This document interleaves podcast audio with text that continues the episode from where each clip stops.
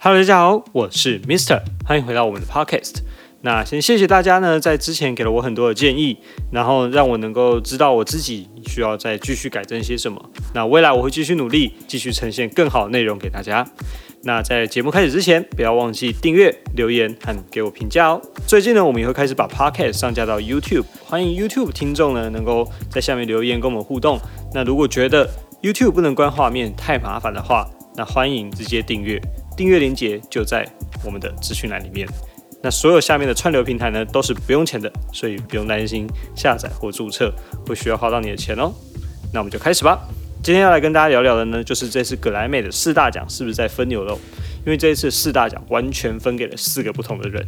那有些人就会开始好奇说：“诶，奇怪，以前不是都有人全包吗？或者是怎么样？像去年的 Billie Eilish 啊，然后前几年的 Bruno Mars 啊。但很明显，今年没有这个问题，今年就是大家分一分。那会不会是为了格莱美要来避免这个争议？那所以做出这样子的选择？我们先从年度专辑来聊聊。我觉得年度专辑给 Folklore 是非常正确的选择，因为 Folklore 不论在商业成绩，或者在制作程度，或者是在整体编曲能力上，都远远的。呃，算是一个很高的层次，而且是泰勒斯在这些年里来，我觉得做的最好的一张专辑。那当然，因为他也跟很多人合作，所以作品也有很新的突破。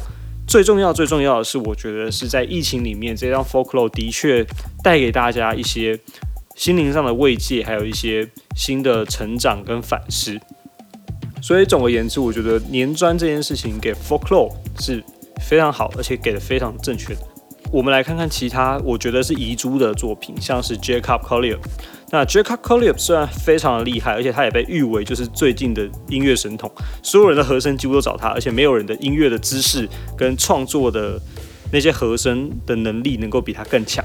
他真的就是一个天才，必须得这样说。但是我们必须得说，在这张专辑的整体呈现以及商业表现上，其实不如其他几位歌手。所以我觉得。呃，格莱美没有给他年专是一件非常合理的事情，但是呢，格莱美也没有亏待他，格莱美给了他编曲的奖项，就是人声和音乐的编曲奖，所以我觉得给了他这个奖项，其实也就代表说我们肯定你的编曲能力，但是问题是你在年度专辑这件事情上面，你可能还要继续努力，我们才有办法呃认同或者是给你这样的鼓励，这样，所以我觉得这其实是非常。就是一个好的选择啦，就是没有给 Jack Jack Collier 也是一件非常正确的事情。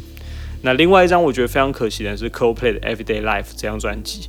那我觉得这张专辑其实跟 Taylor Swift 的 Folklore 有的比，但其实在商业成绩上或者是在一些宣传啊、包装等等，我觉得是没有赢过 Taylor Swift 的 Folklore。所以在年专上面，可能就因为这一点就输掉了。就是它的 Everyday Life 其实只有呈现出了某些。画面呈现出了某些内容，但是其实，在商业、在包装、在行销、在等等等等，就是其余的其他层面，或许都没有赢过 Folklore，所以这可能就是他们没有得奖的原因。好，那讲到 Dua Lipa 的话，那其实我们在上一集就是流行专跟年专的讨论里面有大，我已经有讲过了，那大家就再去听一下。呵。好，所以我们来到第二个年度制作。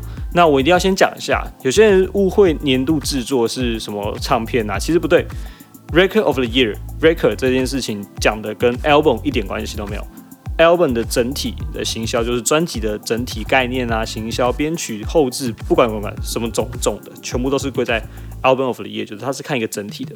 那 Record of the Year 看的就是 Record，Record 是什么？就是制作层面，所以他看的就是编曲。混音、后置等等等等等，它是一个奖励制作团队的一这个奖项，而不是奖励歌手，也不是奖励那些其他人员的。那今年的年度制作其实反映出这几年黑人音乐发展非常蓬勃的一面。那嘻哈作品占了超过一半以上，那入围者也是以黑人为主。那我个人自己是觉得。Billy 拿到了 Everything I Wanting 这件事情，其实也算是合理的一面。为什么会这样说？其实有人跟我说 Dua Lipa 才应该得这个奖，我也不会说不。但是问题是，我觉得 Billie Eilish 跟 Phineas 他们两个人在制作上面，我们强调的是制作，就是 record 的制作上面，他们常常会使用一些很新潮的元素，或者是一些很破坏性的声响效果在他们的音乐里面。那我觉得葛莱美连续两年颁给他们，就显现出一件事情，就是葛莱美他们在鼓励他们这种新生代的创作人，他们不走过去那种旧有的制作、编曲、混音的路线，他们走的是一条新的路线，他们走的是一种重新玩弄音效，重新去展现出在后置或者是在一些。巧思上的激发嘛，所以我觉得，呃，Billie Eilish 跟 Phineas 他们拿到这个奖，其实就是代表的是格莱美对于未来音乐的想象跟未来音乐的认可。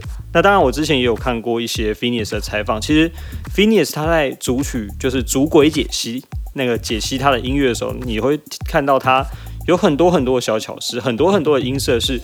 你想象不到的，像之前在 Level I Am 这首歌里面，他就有说他们其实一开始之后要做一个两分钟，但是后来因为 Billie Eilish 的想法，就他们让他们变成一首比较长的歌。那在中间有一个比较低音的东西，他们的 bass 却是用弦乐的弦琴弹出来的，所以这是一件。就是很不善、很不常见的做法，就是他们会把那个低频啊放大啊，然后缩、改变啊、扭曲啊等等等等等，然后就会做出一些很有趣的突破性的手法，造就了一些新颖的声音给大家，让大家有一个新的感动。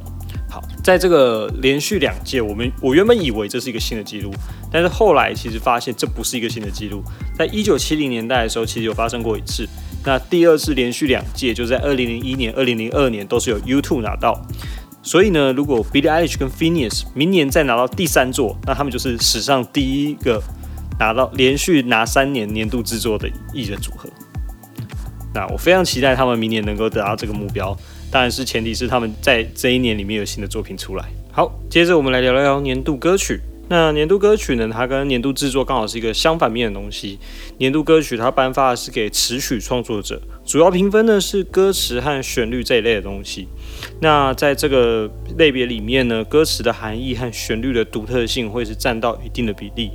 例如呢，我们之前的百大词语创作者 Taylor Swift 的 Cardigan 一曲中呢，透过了很多隐喻的手法，表达出爱情的盲目与失落。那 Beyonce 呢，则是写出了黑人的骄傲与深知为人的权利。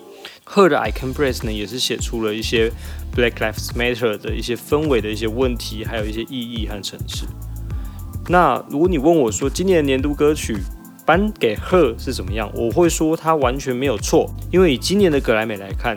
以今年的美国来看，的确，黑人在这一整年中遇到了很多的抗争，很多的问题，很多生命上的受到压迫和迫害。所以，我认为呢，颁给 Her I Can Breathe，它是一个非常符合他们时代的问题。当然，这也是一个非常符合政治正确的歌曲。所以呢，我觉得 Cardigan 在这一年里面的出现，虽然他写的非常的好，在很多制作上面也获得很大量的赞美，但是，但是。年度歌曲，它应该是有一个代表年度意义的歌，所以呢，我觉得颁给贺是以美国的角度来看是非常合理而且非常正确的。OK，所以我为卡迪根感到可惜，可是问题是我觉得贺的 I Can Breathe 是颁的非常的好。好，那接着我们来聊聊年度新人。那我想年度新人每年都是受到很大的注目。那去年因为 Billy 太强了，所以大家都一面倒认定就是他了。那今年呢，我们有 Doja Cat、Megan。那两位的饶舌星星硬碰硬，那当然都主要是被分在流行类了。如果以专辑来看的话，那当然还还有一个去年从选秀节目出来被认为是 Kendrick Lamar 的 D Smoke。那三个人在分票的结果下呢，其实我一开始真的觉得 Phoebe Bridges 很有机会会就此出现，然后成为最佳新人。但很明显的是，看起来评审并不这么认为，评审可能觉得 Doja 跟 Megan 两个人还是。最有机会的，那当然最后颁给了 Megan，我觉得是非常合理的。那我觉得 Phoebe 她唯一她没有得到这个奖项的最可惜的地方，就是在于她不够商业化，然后也不够有过多的宣传。Phoebe 真的是一个，她虽然这今年入围了四个奖项，一个奖项都没有得到。那当然就是我觉得一个原因是因为她在另类遇到 Fiona Apple，然后她在。新人这边呢，又遇到了就是 Doja 跟 Megan，所以这是他们最可惜，就是商业上都赢不过这些人的一个最大的原因。好，那可是呢，我还是要想要跟大家分享一下我对于年度新人的看法。我觉得年度新人他应该要有一个呃。可以受到大家去思考的点，就是年度新人他应该要在商业上有表现外，他应该在其他层面上也有表现，例如文化、合作啊等等等等等。呃，这件事情其实我要讲讲我在金曲奖的故事。就是我去年去金曲奖的时候，其实我一直认为应该是九人爸爸或高尔宣要拿新人奖，因为我觉得他们两个在商业上，在就是很多业配啊、很多什么的活动上面，他们的曝光是远比池修来的高的，所以我一直觉得应该是要他们。就最后颁给池修，我当下真的是蛮难过的啦，因为我觉得就是应该是属于九人八八或高尔宣，当然九人八八最后在金鹰奖拿到最佳新人，那也非常恭喜他们。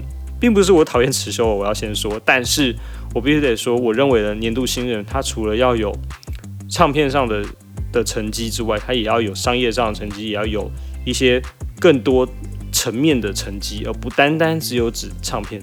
所以呢，我觉得 Megan 跟 Doja 也有符合这样的标准，他们两个在很多的层面上都有去代言，去成功的去跟人家合作，然后成功的去开创出自己事业的其他面向。所以我觉得年度新人颁给 Megan 或 Doja 都是非常合理的。好，最后我们来综合一下我们上述所讲的东西。那我觉得呢，这一届的格莱美的四大同类非常非常的强，每一个入围的人都是几乎没有什么好挑剔的。那每一个入围者都是具有他们一定实力的人。那说到有没有分猪肉，其实我觉得。这一届的格莱美奖有一个很强烈的特色，就是它感觉是把每个奖项的专业度跟方向性定得更加明确，让每一个人都知道，哎，这个类别他在评判什么，这个类别他想要的东西是什么，而不是像以前一样说，哦，这个人就是狂赢狂胜，就是全部拿这样子，或者是有时候会觉得说，哎，这个奖项为什么颁给这？的这个人就是匪夷所思。我觉得今年的奖项颁的都非常好，就是非常的知道，就是哦，这个奖就是给他合理，给他合理这样。那当然，我觉得以就是四个女性艺人为首嘛，然后黑白各半，那也显现出格莱美其实想要在种族议题还有男女平权的议题上做出一番努力。我不知道他们在投票的时候有没有这样的思考在里面，但是其实我觉得这样就是有在开始想要去打破一些。过去的一些窠臼或者是一些限制，就是他们勇于的去面对过去被大家指出的这些问题，然后来颁奖，所以我觉得这也是非常棒的事情。最后呢，有些人会说格莱美今年是为了收视率来搞这些东西，但我必须得说，格莱美今年的收视真是奇差无比，是有史以来最烂的一次。所以我们可以说，格莱美今年颁奖其实根本就没有在思考这件事情。格莱美也完全没有想说颁给谁可以得到更大流量，不然他其实应该给 BTS 才对，对吧？但是呢，他没有这样做。那他没有为了流量去决定要给谁，或者是给什么样的奖项，他只是顺从了他们自己的理念在颁奖，顺从了自己的个性在颁奖。所以再说一次，我觉得今年的格莱美没有在分猪肉，今年的格莱美是重新定调奖项，重新的去。定位格莱美奖的各个奖项的位置是什么？重新的去让大家认识这个奖项，它理应背后要拥有的数的程度，跟它所拥有的代表的意义。所以我觉得今年格莱美办的非常的好。好，今天的评论就到这里啦。那我觉得今天的格莱美其实。呃，在表演节目上其实还有待加强啦。那我们之后可能会再花个几集的时间来聊一些格莱美的事情。那就看看我想到什么样的主题，或者是你们想到什么样的主题啦。那我们就下次再见啦！不要忘记订阅、评价和留言给我哦。我是民生生活飞叶，我们下次再见，拜拜。